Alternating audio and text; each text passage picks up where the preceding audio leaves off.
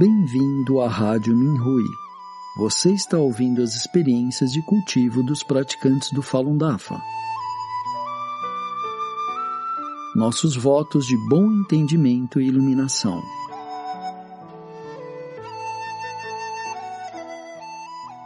No programa de hoje apresentaremos uma experiência da categoria Salvaguardando o Falun Dafa, intitulada Minha Viagem de 1.600 quilômetros para Pequim, escrita por Bin Fen, uma praticante do Falun Dafa da província de Gansu, China. Você estaria disposto a viajar 1.600 quilômetros, digamos de Brasília até Florianópolis? Provavelmente. Caminhando? Hum, bom, talvez não. Eu fiz isso. Caminhei 1.600 quilômetros de uma cidade na província de Gansu até a capital da China, Pequim. Sofri muitas dificuldades no caminho, mas também experimentei muitas alegrias e, inclusive, milagres. Aqui eu lhes apresento como e por que fiz isso. Certa vez, quando cursava o terceiro grau, vi um pedaço de pau voando na minha direção quando estava no pátio no intervalo das aulas. Isso me golpeou na cabeça, porém não senti nada. Olhei ao meu redor e pensei: o que foi isso? Os outros estudantes estavam brincando como se nada tivesse ocorrido. Nesse momento, ainda sendo muito jovem, percebi que podia ver e ouvir coisas de outras dimensões que os outros não podiam ver nem ouvir. Isso isso não tornou a minha vida mais fácil. Eu tinha um problema físico sério nos meus ossos da pelve e das pernas. Era tão doloroso que os outros faziam piada, dizendo que eu era má até os ossos. Submeti-me a uma cirurgia para tentar corrigir o problema e procurei alívio no Tigon, mas foi tudo em vão. Então, um dia, li um artigo sobre os efeitos milagrosos do Falun Dafa e como o Falun Dafa elevava o nosso caráter, nosso Xin-Xin. Assim, comecei a cultivar. Imediatamente senti mudanças impressionantes no meu interior a nível celular. Minha alegria não durou muito. O Partido Comunista Chinês PCC proibiu o Falun Dafa em 1999. Poucos meses depois que comecei o meu cultivo, senti uma enorme pressão pelo bombardeio constante da atroz propaganda. Na China, o povo tem o direito de ir ao departamento de apelações para pedir que certas questões sejam resolvidas. Decidi ir a Pequim para pedir justiça pelo Falun Gong. A viagem de quatro dias de trem foi uma grande experiência para mim. Vi muitos praticantes do DAFA que se dirigiam a Pequim pelo mesmo motivo. Tão logo retornei para casa, queria voltar novamente, mas o dinheiro havia acabado. Mesmo sem dinheiro, estava decidida a ir. Certo, não tenho dinheiro, então vou caminhando. Outro praticante me animou. Seja firme ao caminhar. Não se renda por mais que doam os pés. Outras duas praticantes disseram que iriam comigo. Meus pais não queriam que eu fosse. Tinham medo de que poderia arranjar problemas com o governo. Estava enfrentando um dilema. Não queria que se preocupassem comigo, mas, ao mesmo tempo, queria defender o DAFA diante de tantas propagandas difamatórias. Minha irmã, que não era praticante do Falun Dafa, comprou um par de sapatos novos para mim. Ela disse: Seus pés não doerão muito se usá-los. Essa era uma clara indicação. Era hora de partir. Ao ver que eu estava pronta para ir, minha mãe, em lágrimas, me pediu para ficar. Fiz uma promessa há muito tempo, muitos anos, disse a ela com calma. Tenho sofrido muito nessa vida esperando pelo Dafa. O mestre me salvou. Não vou me esquivar das dificuldades. Quero cumprir a minha promessa. Inclusive estou disposta a dar a minha vida pelo Dafa. O mestre disse, abre aspas, você deve saber que uma vez que uma pessoa aprende a verdade e o verdadeiro sentido da vida, ela não se arrependeria de desistir da vida por isso. Fecha aspas. Alguns pensamentos meus, essenciais para avanço adicional 2. A jornada começa. Levantei cedo numa manhã de julho de 2000. Quando saí de casa, senti que havia me desprendido de tudo e imediatamente me encontrei com um problema. A porta do pátio estava fechada. Mestre, pedi a ele no meu coração, por favor, ajude-me a sair. Com todas as minhas forças, escalei a muralha que rodeava o pátio e pulei por cima. Já estava na rua. Ouvi meu pai pedindo para que eu voltasse. Continuei caminhando. Se tivesse olhado para trás, não teria continuado. Encontrei-me com as minhas companheiras. Uma delas eu a chamava de tia e a outra chamava de irmã, e assim seguimos adiante. O primeiro dia foi um verdadeiro desafio. Fazia calor, não havia locais no acostamento para que pudéssemos parar para beber água ou para descansar. Estávamos com sede e não tínhamos comido nem bebido nada durante o dia inteiro. Ao anoitecer, minhas pernas se sentiam como dois postes de madeira. Minhas pernas não me levavam, era eu que estava arrastando-as. Por favor, prossigam. Não quero fazê-las perder tempo. Logo alcançarei vocês, disse cansada. Não, disse tia, com firmeza. Nós iremos juntas. Ela agarrou-me pelo braço e me deu apoio. Caminhamos toda a noite. Minha roupa estava tão molhada que até o ar noturno não podia secá-la. Não conseguia me movimentar. Parecia que eu tinha usado cada grama da minha energia. A luz da manhã iluminava o céu quando nos aproximamos de um pequeno mercado. Tia comprou dois tomates para mim. Ao morder o suculento tomate, pensei: retornei à vida. Alguns dias depois, chegamos ao povoado natal da tia e da irmã. Ficamos alojadas na casa dos seus parentes. No dia seguinte, nos encontramos com o filho de tia e o marido da irmã. Eles repreenderam as minhas companheiras por estarem fazendo essa viagem e pediram a elas que retornassem para casa. Decidimos parar nessa mesma noite. Fiquei com tia num quarto.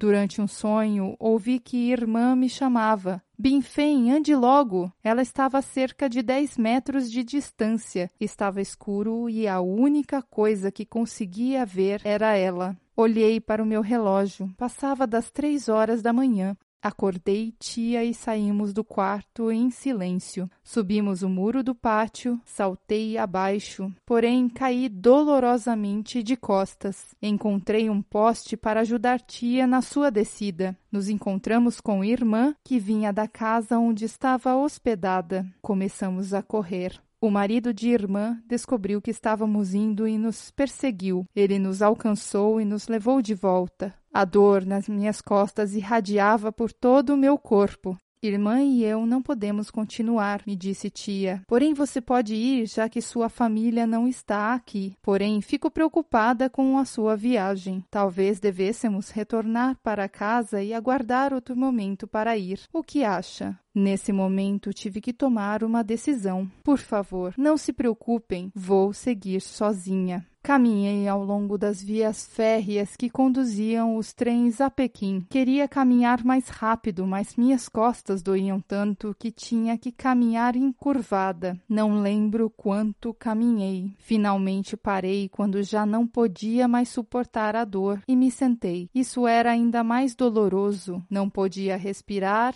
então fiquei novamente em pé. Ouvi que alguém gritava: Pinfem, ande logo! Um carro parou. Irmã estava acenando para mim. Eu havia visto essa mesma cena no meu sonho na noite anterior. O mestre estava me dando uma pista. Comecei a chorar. Corri até onde estava a irmã e me esqueci da dor nas minhas costas. Nós nos sentamos no carro e irmã me disse que estava preocupada que eu continuasse sozinha. Ela me contou que havia fugido e tinha alugado um táxi para me procurar. Não tinha ideia de onde eu poderia estar, mas, milagrosamente, quando olhou pela janela do carro, me viu caminhando ao longo dos trilhos. Que coincidência! Tantas coisas tiveram que ocorrer para que nos encontrássemos. E se as vias férreas não estivessem próximas da estrada, ou se irmã estivesse olhando para o outro lado, se eu estivesse sentada, se tivesse caminhado um pouco mais rápido ou mais lento, não há palavras que possam descrever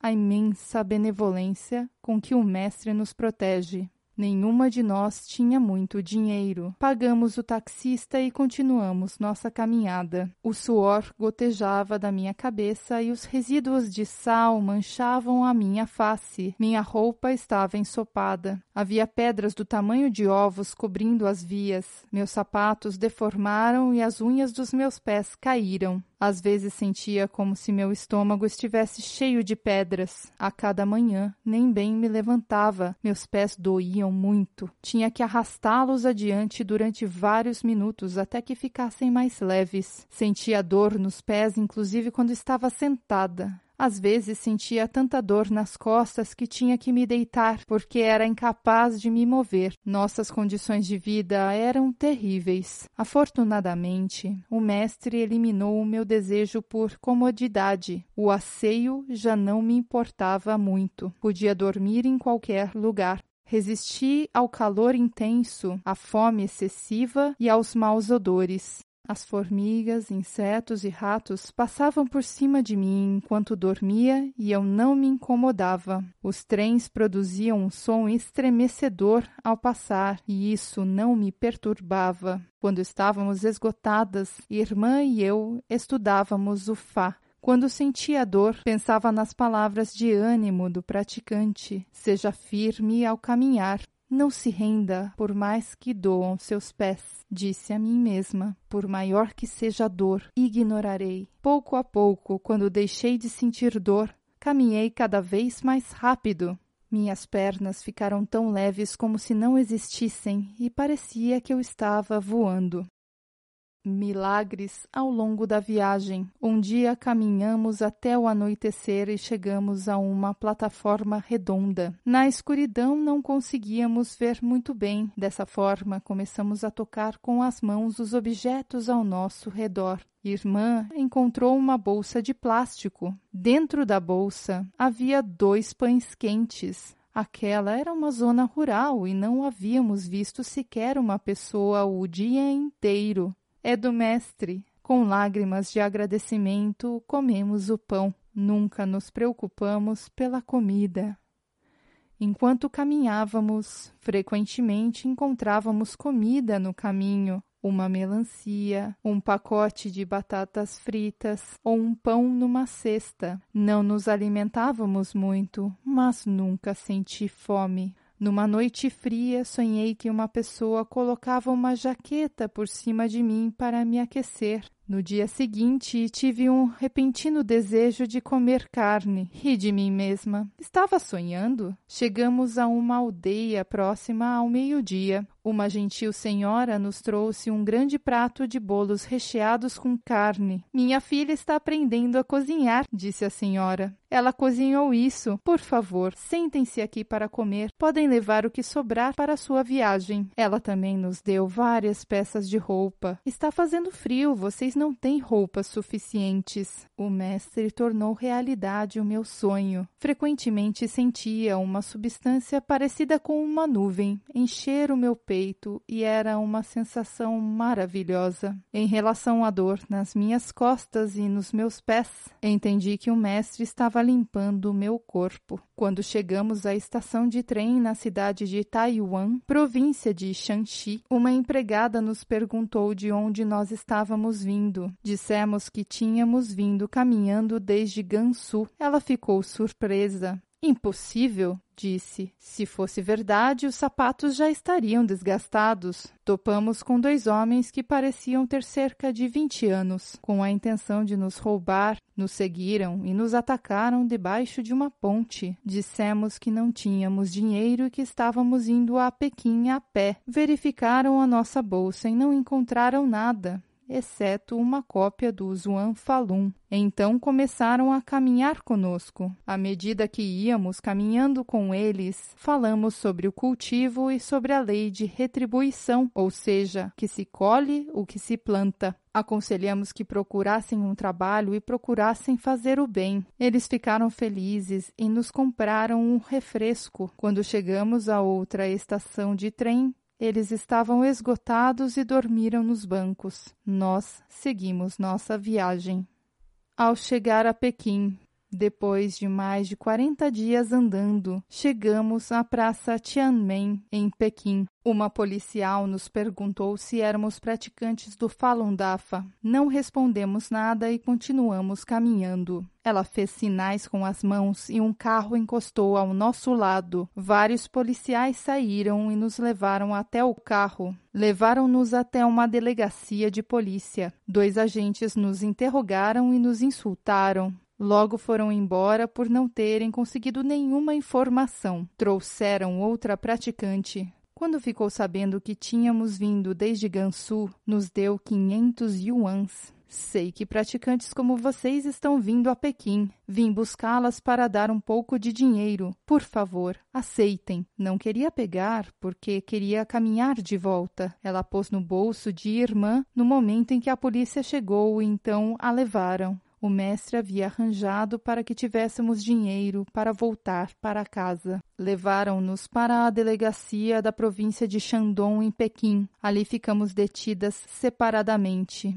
Dois assistentes foram enviados para falar comigo para saber de onde eu era. Falei a eles quando comecei a praticar o Falun Dafa, de como o Dafa mudou a minha visão das coisas e de como os praticantes eram perseguidos pelo PCC. Nós, cultivadores, praticamos verdade, compaixão, tolerância. Eu disse também: Sei o que vocês querem, mas se revela o meu endereço, isso ajudará as autoridades e isso no futuro irá prejudicá-los muito. Ficaram sem palavras por um instante. Então um deles perguntou: você é uma verdadeira praticante? Assenti minha cabeça, afirmando solenemente: Acredito, disse ele. Uma praticante me disse que oferecer comida a um cultivador verdadeiro proporciona uma enorme virtude. Pouco depois me trouxe um prato de comida e um pouco de pão. Libertaram-me em poucas horas. Quando perguntei por irmã, o guarda negou-se a responder. Quando saí, estive dando voltas, porque estava preocupada por ela. De repente ouvi um grito. Binfen! Olhei ao meu redor. Ela estava no caminho à minha frente, numa cidade do tamanho de Pequim, com tantas pessoas caminhando por aí. Depois de estarmos separadas por tantas horas, não podia acreditar que tivéssemos nos encontrado dessa forma.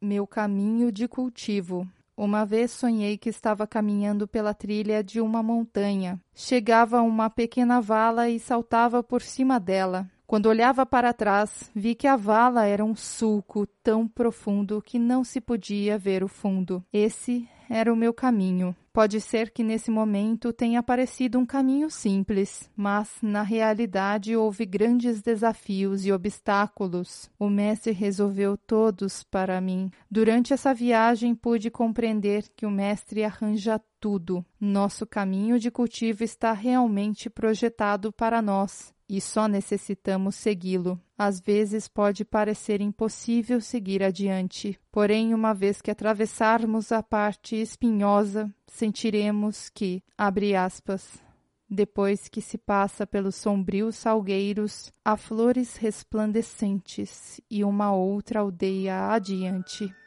Fecha aspas. Zuan Falun.